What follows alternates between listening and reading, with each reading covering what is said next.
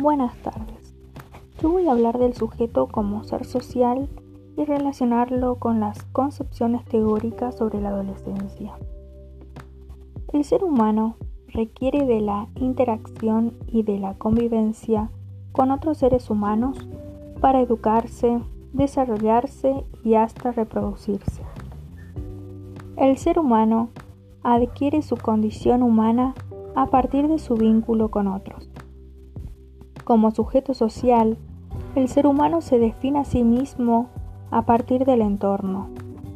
No solo los vínculos directos con otras personas influyen sobre él, sino también las instituciones que se crean por consenso determinan su conducta.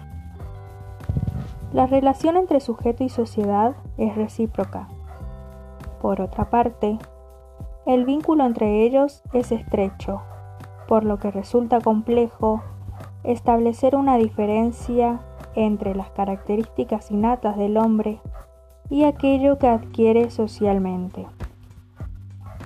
Tal es el motivo por el que Francois Dalton llama a la adolescencia el complejo de la langosta, y su explicación es que las langostas, cuando cambian su caparazón, Pierden primero el viejo y quedan sin defensa por un tiempo, hasta fabricar uno nuevo.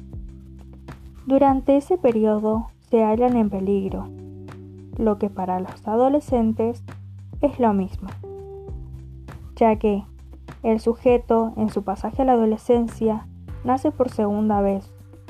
El joven debe desprenderse poco a poco de la protección familiar para construirse a sí mismo como ser social, desarrollarse y hasta lograr su reproducción.